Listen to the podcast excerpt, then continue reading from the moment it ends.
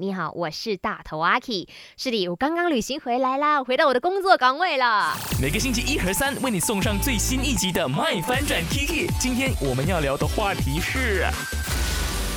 你去旅行是否都会带一些手信回来给身边的人呢？可以继续去我的 IG 留言，在 IG 那边看到了 A 令，他说会，GK 会说一定是会带给家人朋友的话呢，就看有没有合适咯。阿麦这样说不会哦，因为买一个就要买个全部，是会破产的。再来 Chloe 讲不会，是要看到合适的才买。然后 Emily 呢说，如果是我的话，我会带手信给我身边的人，可以跟他们分享。然后呢说：“很好的朋友咯，隔壁的邻居咯，跟亲戚都会。哇，人很好哎！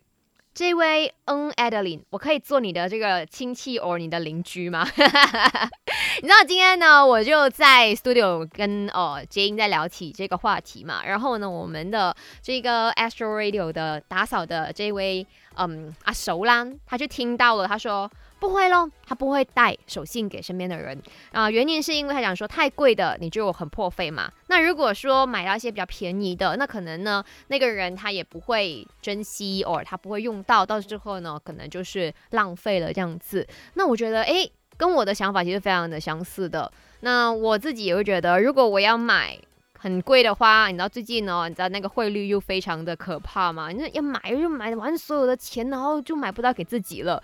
那如果你买到太过的随意的话，那好像他也用不上场那样子。所以到最后，我确实是看到，哎，真的是那个东西哦，好像写着某某某的名字的话，那我就会买给他。可是就不会很刻意想说啊，全部都要带，或者是很刻意去买手信，因为手信这回事，嗯，或者是那种食物啊。